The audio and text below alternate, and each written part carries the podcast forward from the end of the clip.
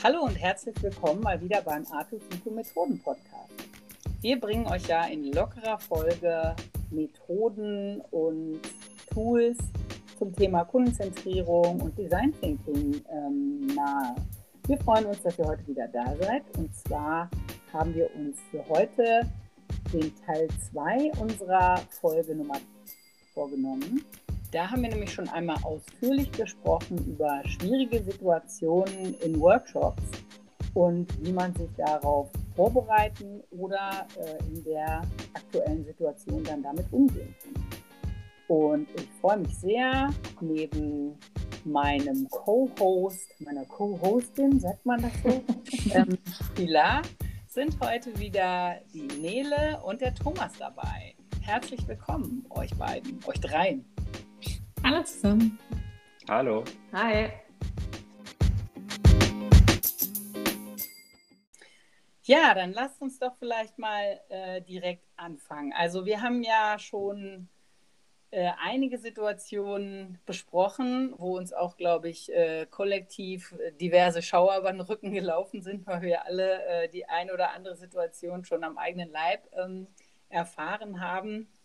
Ähm, Pilar, gib du uns doch mal den Trigger für die erste, das erste Horrorszenario, was wir mal besprechen.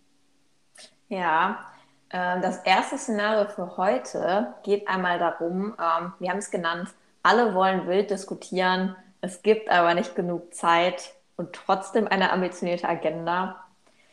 Wie geht man damit um, dass äh, große Diskussionen entstehen, äh, trotz Zeitplan? Und trotz dass vielleicht einige Diskussionen schon ähm, eigentlich geklärt sein sollten. Geht so ein bisschen in die Richtung der Frage vom letzten Mal, aber ne, wie stoppen wir Diskussionen? Habt ihr da äh, schon mal so etwas in der Art erlebt in einem Workshop? Ja, auf jeden Fall. Also ich glaube, in jedem Workshop kommt es irgendwie zu Diskussionen. Und äh, ich finde, da muss man immer so ein Mittelmaß finden. Also viele Diskussionen sind auch super wertvoll und vor allem auch für die Teilnehmer sehr, sehr wichtig, weil sie dann das Gefühl haben, wirklich ähm, in dem Thema drin zu sein. Man muss halt immer schauen, dass sie nicht ausufernd werden. Und ähm, da finde ich es immer super hilfreich, entweder auf die Aufgabe, in der wir gerade dran sind, nochmal stärker Bezug zu ziehen oder sogar ähm, nochmal, wie wir es ja im Design Thinking machen, auf unsere Challenge, die wir am Anfang definiert haben, darauf hinzuweisen und einfach nochmal zu sagen, ähm, gehört das jetzt gerade wirklich noch zu unserer Problemstellung oder ist das vielleicht ein anderes Thema, ähm, was wir vielleicht in einem anderen Rahmen eher besprechen sollten? Ja, guter Punkt. Kann ich nur zustimmen. Also ich glaube, ähm, Diskussionen an sich sind ja nichts Schlechtes. Ähm, und ich glaube, ähm, wenn man so diverse Teilnehmer hat in so einem Workshop, dann ähm, ist es ja auch normal, dass da Diskussionen entstehen. Ähm, man muss halt immer gucken, was für eine Art Workshop man macht und was man erreichen will. Also, ähm, wie Nele gerade schon gesagt hat, ist, glaube ich, ähm, wichtig, dass es nicht ausufert und dass es halt zielführend ist, weil man tendiert hier so in Meetings dazu, dass man sich so im Kreis dreht in Diskussionen. Und ähm, sobald das, also da muss man, glaube ich, so ein bisschen die Balance halten. Ne? Also den Leuten den Freiraum geben, auch zu diskutieren, weil es wichtig ist und weil man den Austausch ja auch will aber es dann irgendwo auch cutten und sagen, okay, bevor sich das jetzt im Kreis dreht und man nicht, nicht zielführend wird, äh, muss man es halt irgendwie stoppen. Das finde ich persönlich gar nicht so leicht, wenn, gerade wenn man viele Teilnehmer hat. Weiß nicht, wie, wie geht ihr damit um? Ja, ich glaube auch beim Thema Diskussion ähm, haben wir auf der einen Seite wieder die Vorbereitung oder die Situation im Workshop selbst bei der Vorbereitung macht es ja allein schon Sinn, tatsächlich sich zu überlegen, wo könnte es denn zu äh, Unklarheiten kommen oder wo muss man Raum geben und ein bisschen mehr Zeit einplanen, dass die Leute miteinander äh, tatsächlich in so eine Diskussion reingehen können und man nicht nur irgendwie an der Oberfläche bei manchen Themen kratzt. Und äh, da kann man natürlich gezielt äh, damit spielen, dass man tatsächlich vielleicht auch die Teilnehmer mal in kurzen Zweiergrüppchen zusammenbringt. Die sollen über ein Thema für sich einmal kurz diskutieren und dann ähm, ja das, was wir diskutiert haben, mit in die Großgruppe bringen. Das hat man schon so ein bisschen Grundlage. Und wenn es dann in einem Workshop selber äh, dazu kommt, dass die Diskussion ähm, ausartet, ja, ich glaube, da habt ihr schon äh, ziemlich die Punkte genannt. einmal wieder äh, reflektieren lassen, führt uns das jetzt gerade zum Ziel? Oder halt tatsächlich, äh, was ich auch schon mal mache, ist dann einfach zu sagen, äh, wir wollen bewusst uns jetzt mal für eine Annahme entscheiden, gehen damit jetzt erstmal weiter, ähm, um halt ja, schneller voranzukommen. Heißt nämlich, dass es dann das Richtige war, aber dafür arbeiten wir iterativ. Was ist dein Geheimnis, Karin? Ja, ich wollte noch mal ganz kurz so eine äh, Root Cause Analyse machen. äh, mir ist nämlich aufgefallen, äh, dass ich mir häufig in der Auftragsklärung ähm, zu viele Dinge unterjubeln oder aufschwatzen lasse. Dass ähm, ich das total verstehe, dass ähm, manche ähm, Führungskräfte oder ne, Teams sagen, boah, wir wollen das und das und das und das erreichen. Wir haben aber nur drei Stunden Zeit.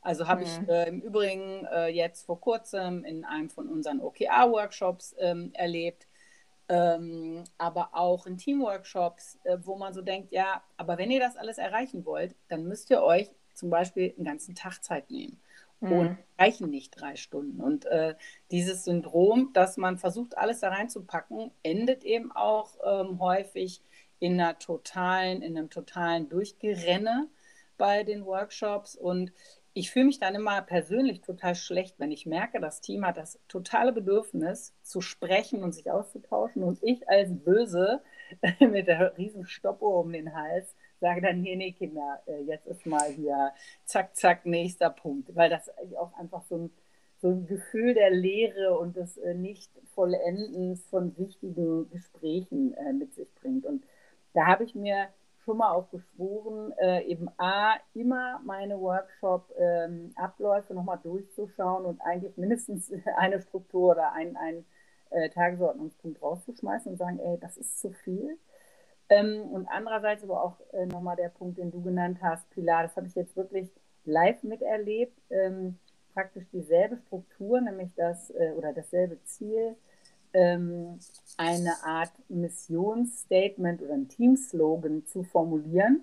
Ich habe es einmal erlebt mit Lass uns mal jeder allein was überlegen, dann in einer kleinen Gruppe sich auf einen Favoriten einigen, dann in die große Gruppe kommen und voten hat gut funktioniert.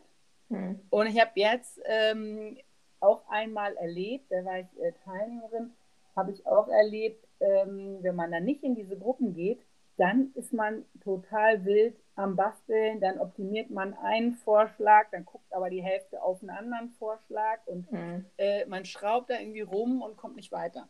Also dieses, äh, das ist ja eigentlich äh, auch äh, die konvergente Vorgehensweise. Ne? Viel sammeln, dann aber äh, auf dem Weg zur, zur, zum finalen äh, Vorschlag halt einfach reduzieren.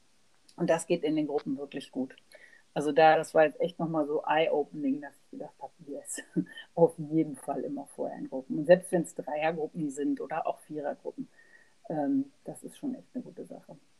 Okay, heißt zusammengefasst, zu dem Punkt ist es eigentlich Vorbereitung, auch hier wieder das A und O, Raum geben, Zielklärung, und äh, spontan eventuell auch Diskussionen tatsächlich stoppen, damit man iterativ äh, daran weiterarbeiten kann.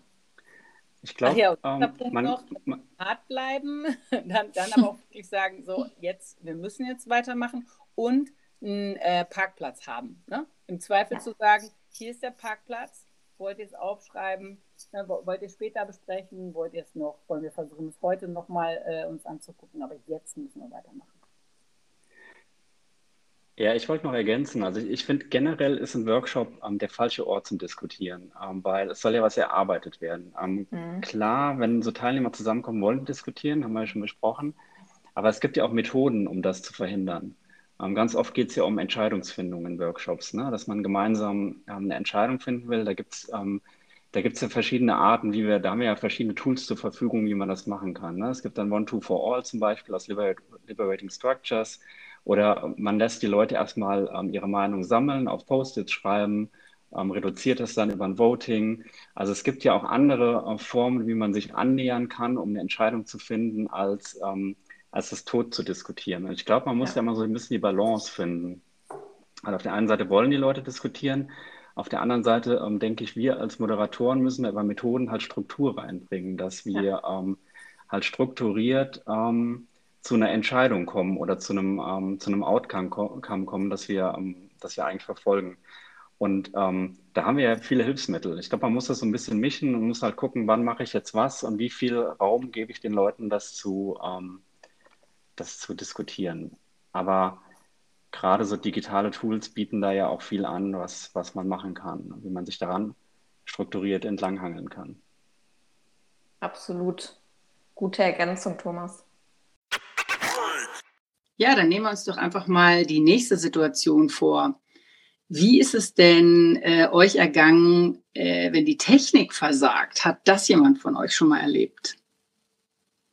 Also ich glaube, der extremste Fall war einmal, wo wir einen Design Thinking Methoden äh, Workshop gegeben haben und dort wirklich bei einer Moderatorin der ganze Laptop nicht mehr ging. Also sie konnte sich gar nicht mehr einwählen und ähm, ja, dann musste sie tatsächlich sich dann nachher mit dem Handy einwählen und das war schon wirklich eine Herausforderung, weil sie äh, wirklich nur über Mobilfunk dann reinkam und äh, nichts mehr sehen konnte, wie der, äh, was gerade geteilt wird, wer gerade überhaupt noch im Call ist. Und Gott sei Dank waren wir in dem Fall zu drei Moderatoren. Ähm, das war dann schon ganz gut, da wir so ein bisschen einspringen konnten. Äh, und sie hat dann trotzdem einfach weiter ähm, ja übers Handy mitgemacht. Das war aber schon echt eine Herausforderung. Ja, da ist auf jeden Fall mal gut, wenn man ein Backup dabei hat als Moderator ein Co-Moderator auf jeden Fall. Ich hatte ja mal den Fall, dass ähm, Miro gar nicht ging. Na, wir haben uns dann ähm, getroffen zum Termin, irgendwie zwölf Leute, Workshop, und dann war das Server down von Miro. Und wir konnten den Workshop gar nicht ansetzen, der war für drei Stunden geplant. Und ähm, ja, und es war super schwierig, die Leute zu kriegen vorher, wie das immer so ist. Ne? Und ähm, dann ging halt nichts. Das war halt auch total doof. Wartungsarbeiten oder so, keine Ahnung. Was habt ihr dann gemacht? Ähm, wir haben dann eine Stunde lang ähm, tatsächlich diskutiert, ähm, ohne irgendwie eine Unterstützung von irgendeinem Tool und ähm, haben dann aber gemerkt, ähm, ja, so richtig viel bringt das nicht. Ähm, wir müssen das jetzt abbrechen und einfach einen neuen Termin suchen. Wir haben aber erstmal versucht, irgendwie so das Thema so ein bisschen zu besprechen. Uh, so Freestyle-mäßig. War aber nicht so richtig toll. Und ich glaube, ihr, Karin, hattet schon mal eine ähnliche Situation, oder? Ja, absolut. Ähm, tatsächlich auch in einem größeren Workshop, aber nicht so schwarz oder weiß, äh, Miro-Server down, sondern äh, also der war dann letztlich wohl down oder es gab Wartungsarbeiten, aber es fing so ganz schleichend an. Und von ja irgendwie 70 Leuten kam auf einmal so ein Chat von zehn Leuten so, ich sehe nichts mehr oder alles lädt nur noch. Und äh, das war ja auch wirklich der totale Horror. Und seitdem hatte ich immer das Gefühl, man braucht ein Backup äh, auf einer anderen Plattform. Also dass man zumindest so ein bisschen Kollaboration für Arme machen kann, sei es in, ähm, auf dem äh, OneDrive, PowerPoint oder irgendwas, wo man Gedanken wenigstens sammeln kann. Aber wenn es halt dann gar nicht geht, ist schon echt schwierig. Ne? Erinnert mich im Übrigen ein bisschen auch an die Situation, wenn man Podcast aufnehmen will und die Technik versagt. Ich weiß nicht, ob es dem einen oder anderen schon mal so gegangen ist. Oder der Sound ist plötzlich ganz schlecht. Spontan darauf eingehen. Ja. Genau. Ich wollte jetzt gerade noch mal nach, nach Tipps fragen. Hat irgendwer noch irgendwas, was man da machen kann oder wie man sich vorbereiten kann dagegen? Hm. Ja, ich glaube, es kommt auf die Situation an, wie so oft. Aber wenn jetzt irgendwie zwischendurch die Technik versagt und man ist schon am Arbeiten, ich glaube, ich würde erstmal gucken, ob es dann Sinn macht, die Teilnehmer in eine kurze Pause zu schicken und ob eventuell nach der Pause das schon wieder funktioniert. Aber das nur der die Zwischenlösung. Was würde man machen für als Alternative? Was habt ihr da sonst noch, äh, um weiterarbeiten zu können für äh, Ideen? Also ich glaube, wenn die Ideen tatsächlich schon auf irgendeinem Board wie jetzt ähm, Miro gesammelt sind, dann wird es, glaube ich, wirklich schwierig, weil dann sind alle Ergebnisse auf diesem Board und dann muss man vielleicht auch tatsächlich mal die Notbremse ziehen und sagen, das wird jetzt hier heute nicht mehr, weil sonst sind ja auch super viele Ergebnisse weg, die man gesammelt hat und man müsste alles irgendwie versuchen, ganz schnell auf eine andere Plattform zu bringen. Aber wenn es eher so um Diskussionen geht oder um Problem identifizieren, dann glaube ich, kann es auch wirklich einfach helfen, ähm, versuchen, ähm, bei Teams die Besprechungsnotizen zu nehmen oder wie Karin gerade gesagt hat, irgendwas, was man noch teilen kann, wo alle gemeinsam drauf gucken können. Und wenn es nur eine PowerPoint ist, die einer bei sich öffnet und die Punkte, die gerade diskutiert werden, runterschreibt, das würde, glaube ich, auch immer funktionieren. Für mich ist das auch immer noch so ein bisschen die Frage, was ist es für ein Anlass? Ne? Ähm, weil als bei uns einmal bei den 70 Leuten Miro nicht ging, das war schon ein Albtraum. Und kurz danach hatten wir ja äh, was mit, da waren über 400 Leute eingeladen. Letztendlich waren, glaube ich, knappe 200 äh, auf einmal da. Und da äh, hatte ich auch wirklich Panik vorher und habe auch Sachen vorbereitet, wo ich gesagt habe, okay, wenn Miro nicht funktioniert, dann äh, gehen wir halt auf OneDrive, auf, auf ein PowerPoint-Dokument. Und ich finde, das, ja, muss man dann auch anlassbezogen vielleicht überlegen. Was mir noch einfällt, ähm, uns ist auch an dem einen Tag aufgefallen, dass es von Miro und wahrscheinlich wird es bei Mural und anderen Plattformen so ähnlich sein, auch so ein, so E-Mail-Service gibt. Das heißt, wenn die Wartungsarbeiten machen, schicken die auch vorher E-Mails rum. Beziehungsweise man kann auch immer den Status abfragen. Das finde ich halt auch ganz gut wenn sich das so andeutet und man denkt, mh, hm, da ist ein Problem, aber vielleicht ist das Problem auch nur bei drei Leuten, die gerade eine schlechte Verbindung haben. Dann kann man zumindest mal schnell den Status checken. Ich würde mal sagen, ähm, die Links können wir auch nochmal in die Show Notes packen. Weil zumindest das dafür, auch interessant. dafür ist das, glaube ich, echt ganz gut. Hat der Marcel rausgefunden.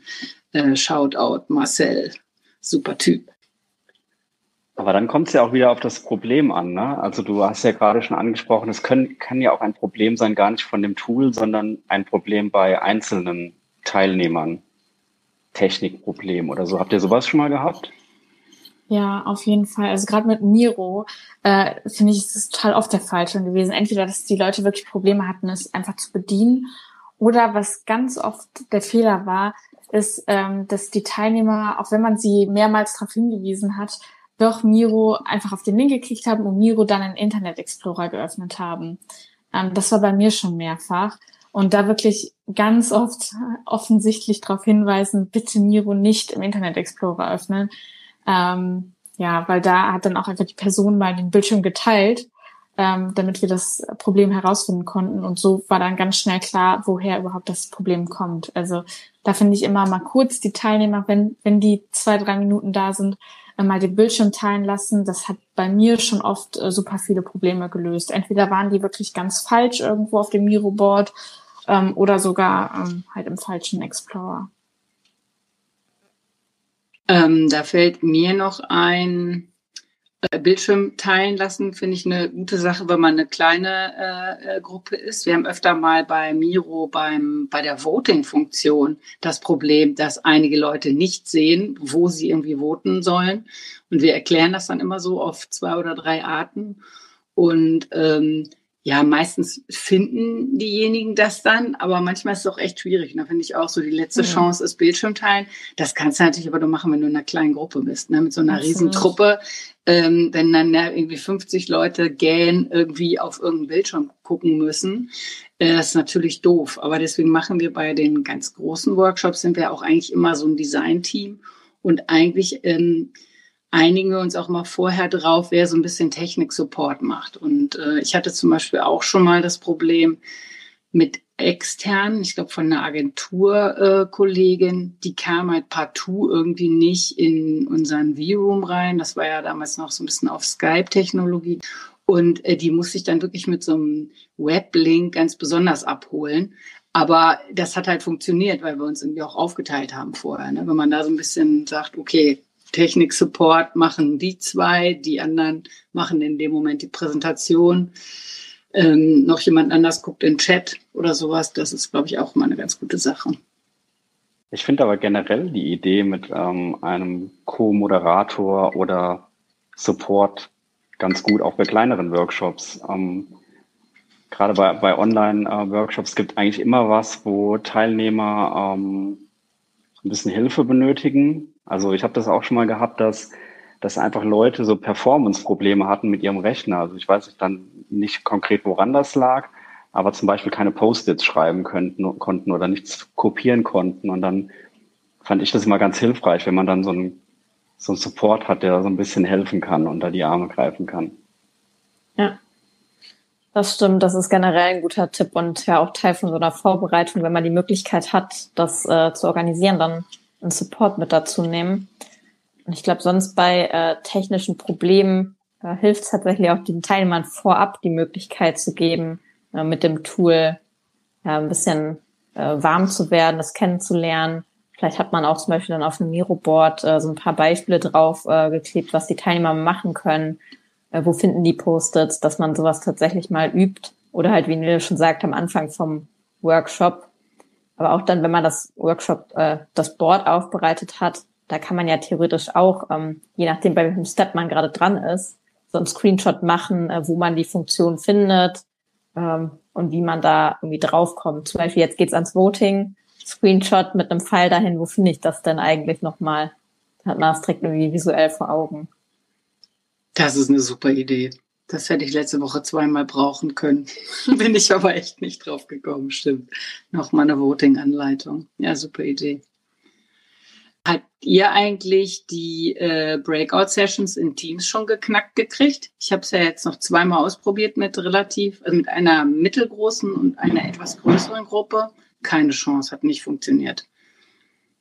Also es hat einfach tierisch lange gedauert, bis alle zurück waren und einige Räume konnten nicht geschlossen werden. Dann konnte ich sie nicht löschen und nicht neu verteilen. Ging nicht. Also ich muss sagen, ich glaube, ich bin da nicht in so großen Workshops wie du äh, unterwegs, Karin. Wie viele Leute waren das nochmal beim letzten Mal? Ähm, ja, bei dem größten, wo wir es versucht haben, okay, das war sehr mutig. Das waren knappe 200 auch äh, mit den Breakout-Sessions. War aber noch ganz früh, als die Funktion noch früh war. Und haben wir gesagt, pff, wir versuchen es einfach mal. Ging aber nicht. Aber jetzt letzte Woche einmal 20 Leute und einmal knapp 30 Leute. Und ich finde, ganz oh. ehrlich, Impromptu Networking, dreimal zwei äh, Minuten zu zweit, sollte eigentlich bei so einer Funktion schon gehen. Ne? Vielleicht machen wir auch irgendwas falsch, aber also ich habe es noch nie sauber hingekriegt. Ja, also Apropos sagen, Technikversagen. Ja, mit Verzögerung, äh, das stimmt schon, dass das alles ein bisschen länger dauert. Aber in den kleinen Gruppen bisher hat es eigentlich immer ganz okay geklappt. Ja, es sei denn, du willst sie neu mischen. Also ja, das ist mal blöd, da musst du die ganzen Räume Gruppen, löschen. Genau, du musst ja. sie löschen. Ja. Und ich habe ja. aber immer irgendwelche Zombies, die dann da noch drin sind. Auch die kann ich einzeln versuchen rauszuschmeißen. Und manchmal klappt es dann auch im Laufe des ganzen Workshops nicht mehr. Dann kannst du gar keine Breakout-Sessions Ja, du hast recht. Also das. Problem äh, hatte ich auch tatsächlich äh, diese Woche.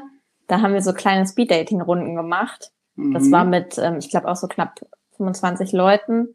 Und dann immer in äh, drei bis vierer Gruppen haben wir die dann gemischt, äh, drei Runden dann. Und ich musste halt jedes Mal heimlich äh, im Hintergrund dann wieder alle Räume löschen. Und dann, ja, und gleich geht's jetzt in die nächste Runde, dann passiert das und das. Und ich war währenddessen immer am Klicken. Ja, das ist echt äh, nicht ideal gelöst. Aber vielleicht kann man da auch Miro nutzen, um da so Räume anzuordnen, wo die Teilnehmer auch selber irgendwie ja. Ja, weil ich finde, äh, tatsächlich hat es bisher immer am besten geklappt, einfach eigene neue Teamsräume anzulegen und den Leuten dann die Links zum Beispiel in den Chat zu schicken oder ne, dass sie dann einfach nur noch, dass man wirklich nur aus dieser Besprechung diesen kurzen Teil mit äh, hier klicken, um an der Besprechung teilzunehmen, rauskopiert und das dann in den Chat oder wo auch immer. Ich glaube, Karin, du hast auch eine total coole Lösung gefunden, wie man das in Miro gut einbinden kann.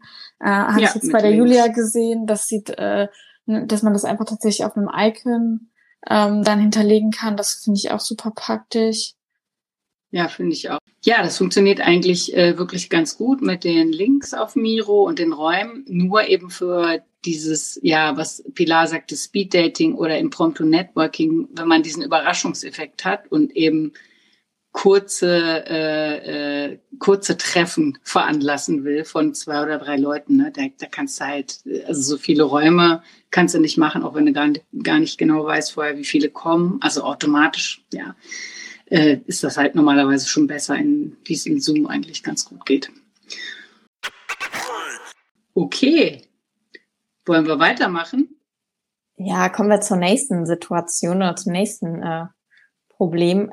Die Teilnehmeranzahl ist vorher nicht genau bekannt. Dadurch wird der Workshop äh, schwierig zu planen. Hattet ihr das schon mal, dass ihr vorher nicht genau wusstet, äh, wer kommt, äh, wie viele Teilnehmer erwarten euch? Ich glaube, wahrscheinlich ist das sogar eine, eine Problemstellung für dich, Karin, bei den äh, extrem großen Workshops. Ja, tatsächlich hatten wir bei dem ganz großen, da war auch ein Vier-Faktor, dass wir dachten, hm, könnten aber auch 400 X Leute werden. Es waren dann aber eben 180 und ja, da lag es tatsächlich daran, dass wir aus Zeitgründen ähm, nicht eine schlauere Einladungslösung gemacht haben. Also ich glaube, wenn man entweder das in, in Outlook so macht, dass die Leute wirklich antworten müssen ähm, und sich irgendwie mehr oder weniger committen müssen oder man aber eben sogar so eine Einladungsplattform nimmt und dann kommen halt nur die, die auch fest zugesagt haben und mit denen rechnet man dann, ist das, glaube ich, schlauer. Also da haben wir tatsächlich eben auch noch so Backup-Lösungen gehabt, beziehungsweise wir wussten auch nicht, ob das mit äh, Teams funktioniert mit so vielen Leuten. Wir haben uns erst noch so eine Art Broadcasting-Geschichte angeguckt, was aber total, äh, also nicht sehr interaktiv ist. Und ähm, ja, und bei Miro waren wir uns auch nicht so sicher, ob das vielleicht doch mal in die Knie geht. Ne? Wie ist denn das bei euch? Wie plant ihr denn, wenn ihr es nicht genau wisst vorher? Oder wisst ihr es immer genau? Ich glaube, das ist die Herausforderung. Ich habe das zum Beispiel meistens eher den Fall, dass ich weiß, wer kommt oder wer kommen sollte und man den Leuten maximal dann vorher hinterher rennt, dass man da auch wirklich die feste Zusage stehen hat, dass sie auch wirklich dann äh, kommen und nicht nur äh, er kommt eventuell oder äh, er hat abgesagt und uns fehlt noch jemand aus, äh, der diese Sichtweise mit reinbringt. Also vorher in der Vorbereitung die Leute darauf festnageln, steht's jetzt oder können wir nicht mit dir planen? Das kenne ich eigentlich eher. Und da hilft, glaube ich, dann auch eine gute Vorbereitung. Also ich habe das auch ähm, gerne, ähm, wenn das geplant ist, wie viele Leute kommen und wer kommt. Ich habe das aber schon mal gehabt, dass Teilnehmer dann den Workshop-Termin weitergeleitet haben. Äh, das habe ich besonders gerne. Ähm, wenn man genau plant auf eine feste Teilnehmerzahl, dann wird das so weitergereicht. Ähm, und das mag ich ja gar nicht. Dann sind auf einmal dann drei Leute mehr da, als geplant sind. Und ähm, ich weiß nicht, ihr habt das, kennt das ja wahrscheinlich auch so. Die Teilnehmerzahl ist schon wichtig, so für das ähm, Gelingen von einem Workshop, ne? so mit Timing und so. Und dann sind auf einmal drei, drei Leute mehr da, weil das irgendwie weitergeleitet wurde. Das finde ich leider nicht so gut. Prinzip ja. Facebook-Party. Ups. Genau. ja, absolut. Ja, das nimmt schon mehr Zeit in Anspruch. Also ich finde, da muss man immer sehr flexibel reagieren. Also wenn ich jetzt an so einen Design Thinking Workshop denke, ähm, der in kleinerer Runde ist, dann muss man dann halt schon entscheiden, macht man das ganze Thema dann in ein oder zwei Gruppen. Das haben wir halt oft gemacht, wenn die Teilnehmerzahl vorher dann ja merklich zu groß wird, dass wir dann gesagt haben, okay, wir teilen den größten Teil eigentlich in zwei Gruppen auf. Wenn das natürlich relativ spontan ist, wird es dann schwierig und da muss man, glaube ich, immer so ein bisschen gucken, wo äh, kann man dann Zeit einsparen. Gerade viele Teilnehmer sind ja auch zum Beispiel bei einer Vorstellungsrunde und da wird es ja dann schon schwierig, wenn man 15 Teilnehmer hat. Jeder sagt zwei bis drei Minuten was zu sich selber. Ähm, dann ist da, glaube ich, auch wirklich Timeboxing ähm, das Wichtigste. Also entweder sagt man dann, sag bitte wirklich nur deinen Namen und den Bereich.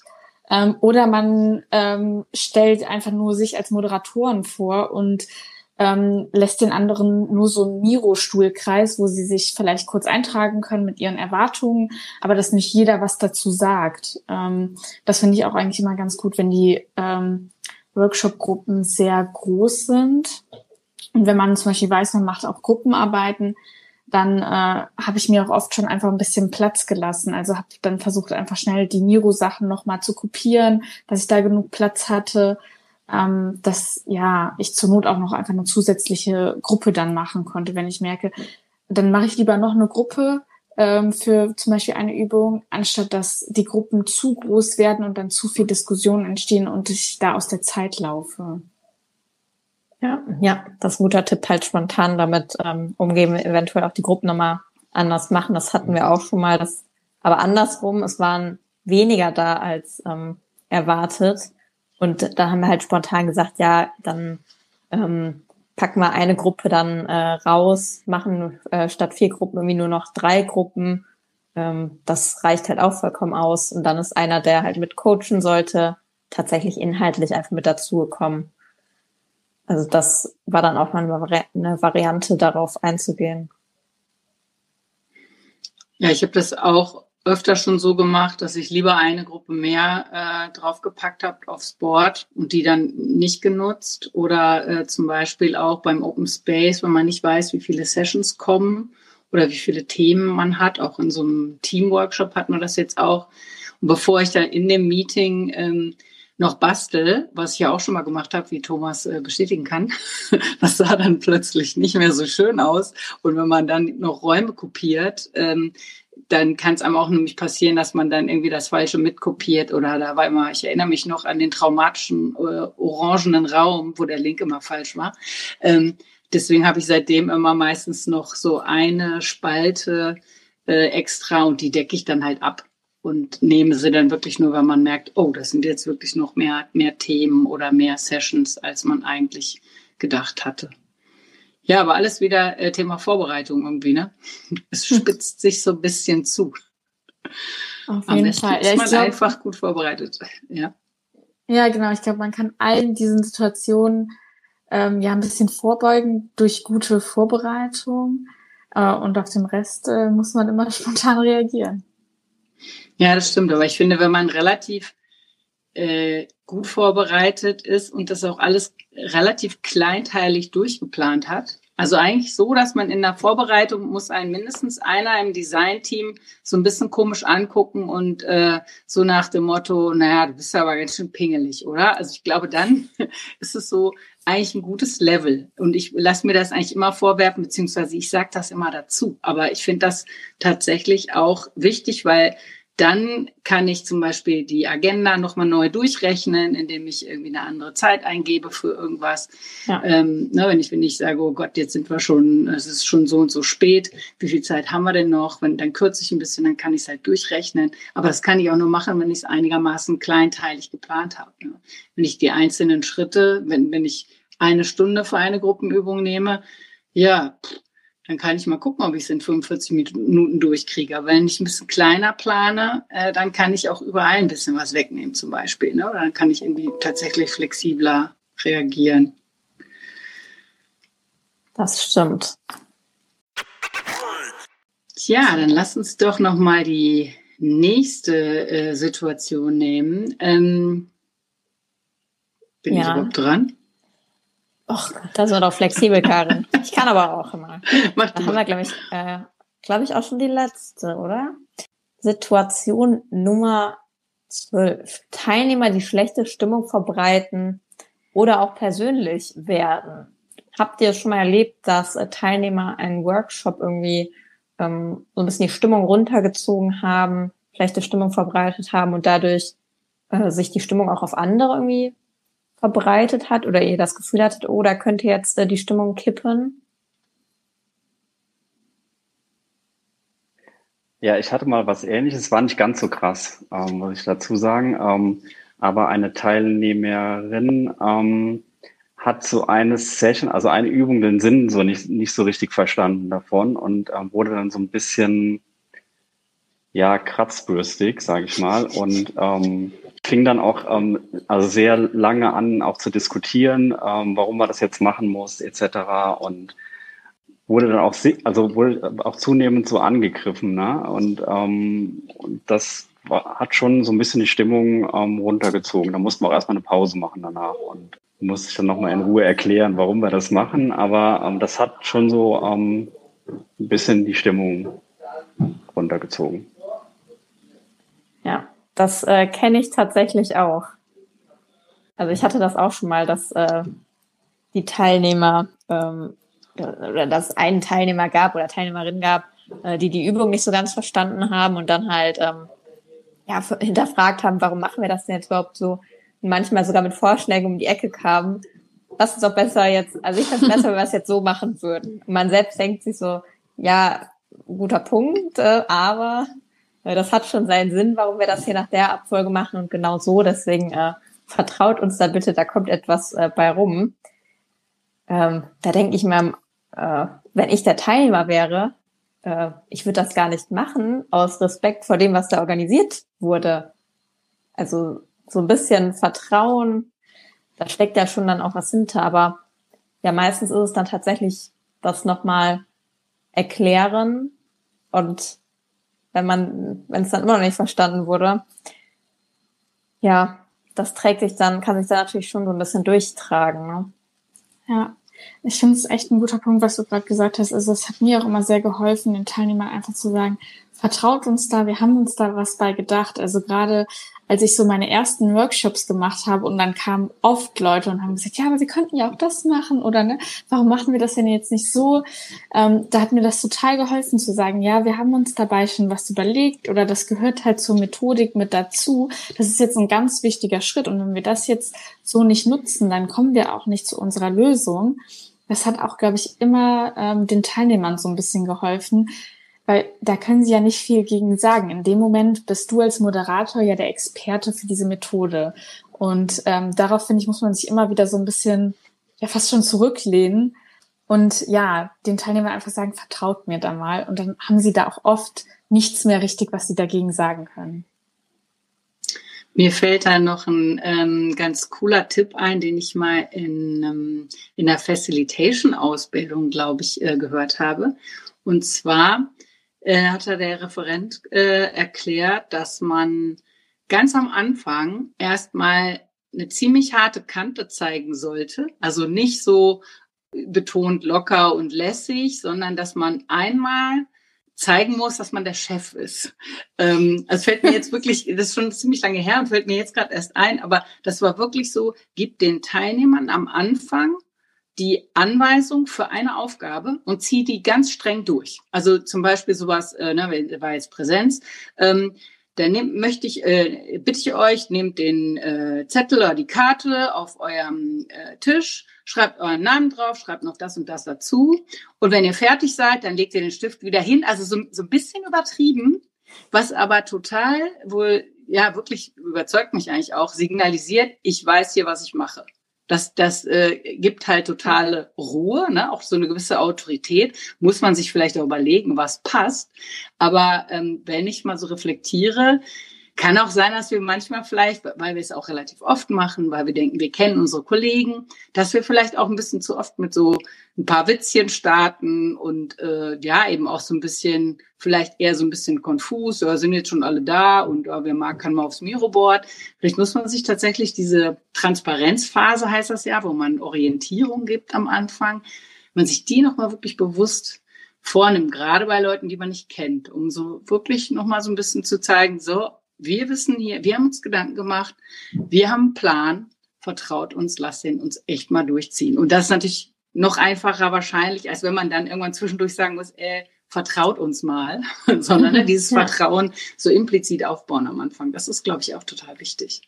Ja, den finde ich total gut, den Hinweis, Karin. Ja, also okay. am Anfang schon äh, ja auch klare Regeln zeigen. Ich bin hier nicht für den Inhalt verantwortlich, das seid ihr ähm, das läuft so und so ab, äh, das hat das Ziel, äh, das Ziel wollen wir damit erreichen und das auch durchziehen durch den Workshop. Ja. Ich glaube auch, wenn man dann eine Methodik erklärt, nicht direkt ähm, erklären, wie läuft's ab, sondern auch ähm, den Tipp, der hat mir nämlich damals geholfen, erst äh, erklären, was ist denn, warum machen wir das jetzt so, was soll dann quasi nachher da rauskommen und wie machen wir es dann genau dass man direkt weiß, wo führt's denn dann eigentlich äh, am Ende hin, bevor dann ähm, ja die Teilnehmer abgehangen werden.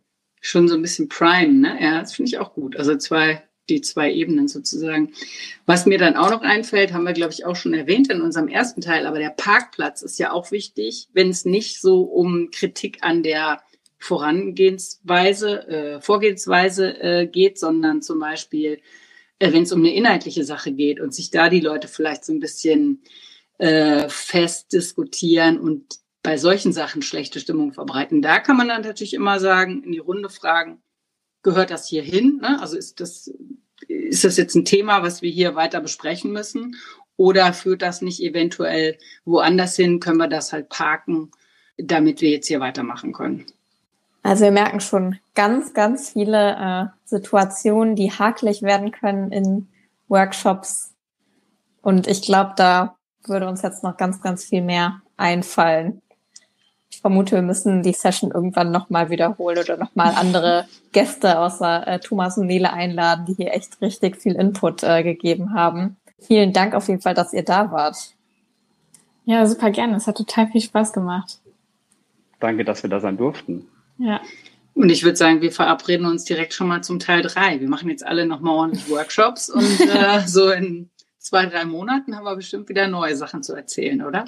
Das ist doch ein guter Plan.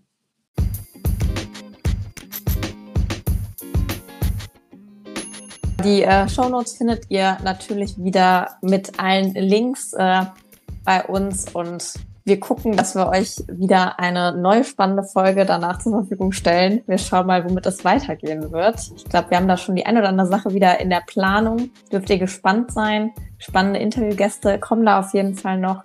Und mit Sicherheit nochmal die eine oder andere Folge äh, nur mit Karin und mir. Und ja, lasst uns gerne Feedback da direkt auf äh, Enka. Wir warten immer noch auf unsere erste Sprachnachricht. Wenn ihr das mal nutzen wollt, äh, sehr, sehr gerne. Ansonsten aber auch auf äh, Karin oder mich zugehen. Genau. Und damit würde ich sagen, sehen wir uns beim nächsten Mal. Ja, genau. Bis zum nächsten Mal. Tschüss. Ciao zusammen. Ciao. Ciao.